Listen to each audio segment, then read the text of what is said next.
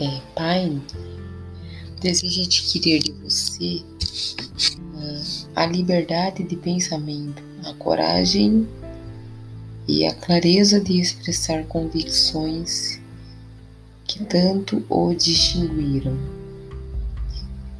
Daryl deseja adquirir sua maravilhosa paciência e capacidade de estudar causa e efeito, sem viés ou preconceito. Tão exemplificado por você no campo da ciência natural. Lincoln desejo construir meu caráter o agudo senso de justiça, o espírito incansável da paciência, o senso de humor, o entendimento humano e a tolerância que foram suas características distintivas. Kearney deseja adquirir uma compreensão completa dos princípios do esforço organizado que você usou com tanta eficácia na construção de um grande empreendimento industrial. Ford deseja adquirir um espírito de persistência, determinação, equilíbrio e autoconfiança que lhe permitiu dominar a pobreza e organizar, unificar e simplificar o esforço humano para que eu possa ajudar outros a seguir seus passos. Edson deseja adquirir de você o maravilhoso espírito de fé com o qual você descobriu tantos segredos da natureza. É, o espírito de trabalho incansável com o qual é, muitas vezes você arrancou a vitória da derrota. O assombroso poder da imaginação. Meu método de abordar os membros do meu gabinete imaginário é, variava de acordo com os traços de caráter que eu estava mais interessado em adquirir. Estudei os registros de suas vidas com minucioso cuidado. Depois de alguns meses desse procedimento noturno, me espantei com quanto meus conselheiros imaginários pareciam se tornar mais reais a cada vez. Cada um desses nove homens desenvolveu características individuais que me surpreendiam. Por exemplo, Lincoln desenvolveu o hábito de estar sempre atrasado, pois andava por lá, por lá como em um desfile solene. Sempre exibia um semblante sério, raramente o vi sorrir.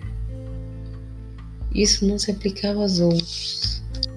Burbank e Pine, com frequência, se entregavam a uma interação espirituosa que às vezes parecia chocar os outros membros do gabinete. Em uma ocasião, Burbank estava atrasado.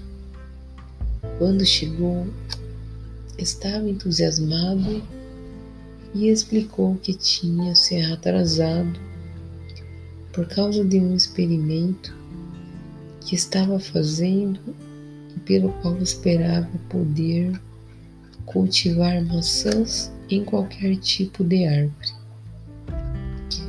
Pine o repreendeu, lembrando que uma maçã havia começado todo o problema entre o homem e a mulher. Daryl riu e sugeriu que Pine tivesse cuidado com pequenas serpentes quando entrasse na floresta para colher maçãs, porque elas cresciam e se transformavam em grandes cobras. Emerson observou. Sem maçãs, sem estado. As reuniões tornaram-se tão realistas que fiquei com medo de suas consequências e as suspendi por vários meses. As experiências eram tão estranhas tive medo de continuar e perder de vista o fato de serem apenas uma experiência da minha imaginação. É, ao escrever este livro, é a primeira vez que tenho coragem de falar nisso. Eu sabia, por minha própria atitude em relação a esses assuntos, que seria incompreendido se descrevesse minha experiência em comum. Hoje tenho coragem de colocar tudo no papel, porque agora me preocupo menos com o que eles dizem do que me preocupava no passado. Os membros do meu gabinete podiam ser puramente ficcionais e os encontros existiam apenas em minha imaginação, mas me levaram por caminhos gloriosos de aventura. Reavivaram minha apreciação pela verdadeira grandiosidade, incentivaram minha criatividade e me inspiraram a ser honesto e usado ao expressar meus pensamentos. Comentário: A experiência de Napoleão Hill com seus conselheiros imaginários não é tão incomum quanto parece na primeira leitura.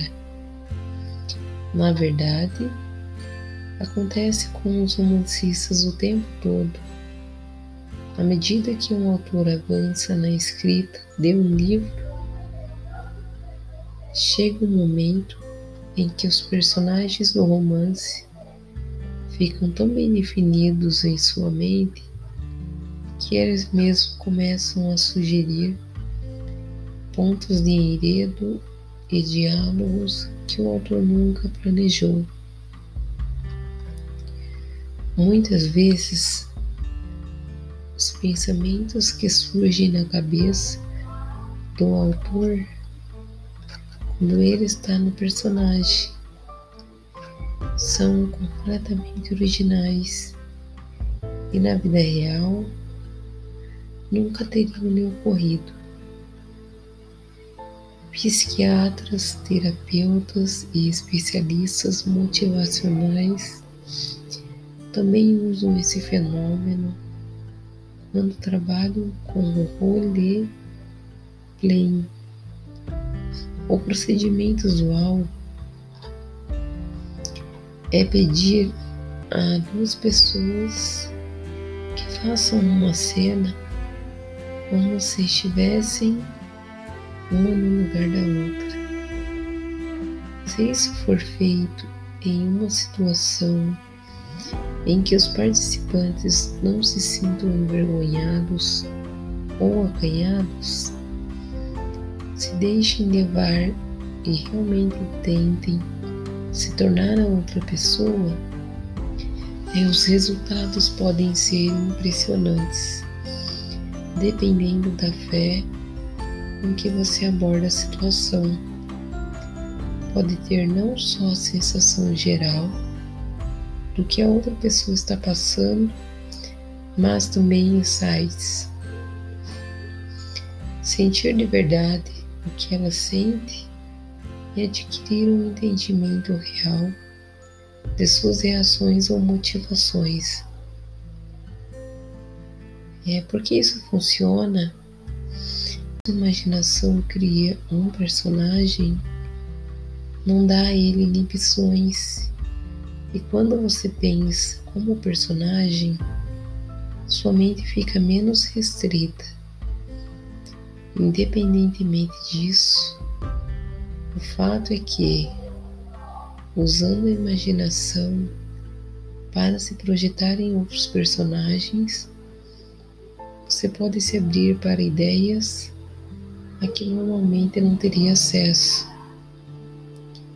E pode usar esse fenômeno mental como uma das ferramentas que ajudarão a transformar seu desejo em sucesso, recorrendo à fonte de inspiração em algum lugar da estrutura celular do cérebro existe algo que recebe as vibrações do pensamento comumente chamadas de intuição. Até agora a ciência não descobriu onde esse sexto sentido está localizado, mas isso não é importante.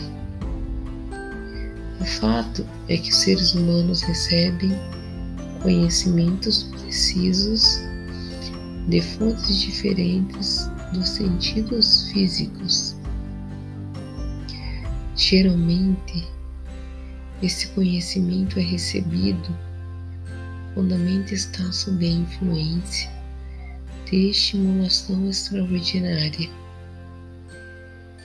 Qualquer emergência que desperte as emoções e faça o coração bater mais rápido pode levar o sexto sentido a agir. Qualquer um que quase tenha se acidentado enquanto dirigia sabe que o sexto sentido muitas vezes vem em socorro e ajuda a evitar o acidente por uma fração de segundos.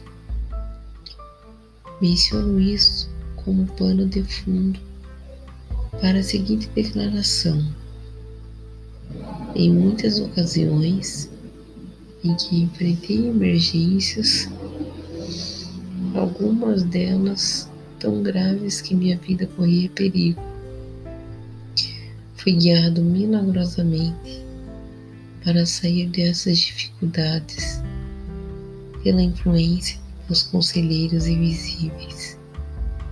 Meu propósito original ao conduzir reuniões do conselho com seres imaginários, era apenas usar a autossugestão para impressionar minha mente subconsciente com determinadas características que eu queria adquirir. Nos últimos anos, meu experimento assumiu um curso completamente diferente. Agora, levo para meus conselheiros imaginários todos os problemas difíceis que encontro e que atormentam meus clientes. Durante as reuniões com esses conselheiros invisíveis, vejo minha mente mais receptiva às ideias aos pensamentos e ao conhecimento que chegam a mim pelo sexto sentido. Os resultados são muitas vezes surpreendentes, embora eu não dependa inteiramente dessa forma de conselho. O sexto sentido não é algo que se pode ligar e desligar à vontade. A capacidade de usar esse grande poder vem lentamente pela aplicação dos outros princípios delineados neste livro. Não importa quem você é ou qual tenha sido seu propósito ao ler este livro, você pode lucrar com isso mesmo se não entender completamente como ou por que o princípio descrito neste capítulo funciona.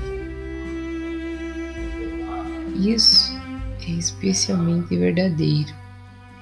Se o seu principal objetivo é acumular dinheiro ou outras coisas materiais, este capítulo sobre o sexto sentido foi escrito porque o livro concebido para apresentar uma filosofia completa pela qual os indivíduos podem se orientar de forma ininterrupta para alcançar o que querem da vida. O ponto de partida de todas as conquistas é o desejo. Ponto final é o tipo de conhecimento que leva à compreensão. Compreensão de si mesmo, compreensão dos outros, compreensão das leis da natureza. E reconhecimento, compreensão da felicidade.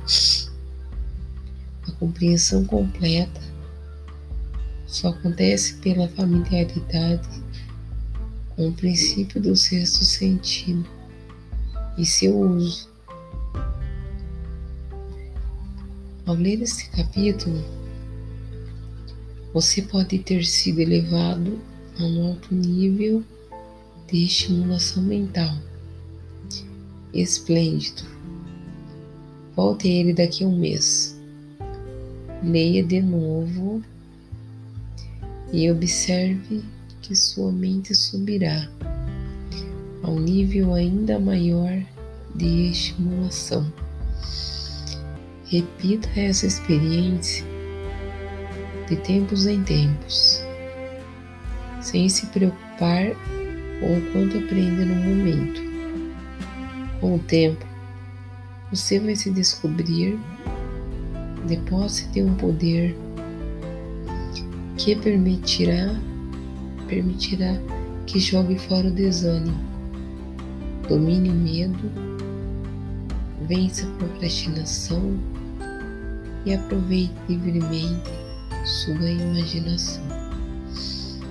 Então você sentirá o toque desse algo desconhecido, tem sido o espírito mobilizador de todos os grandes pensadores, líderes, artistas, músicos, escritores ou estadistas.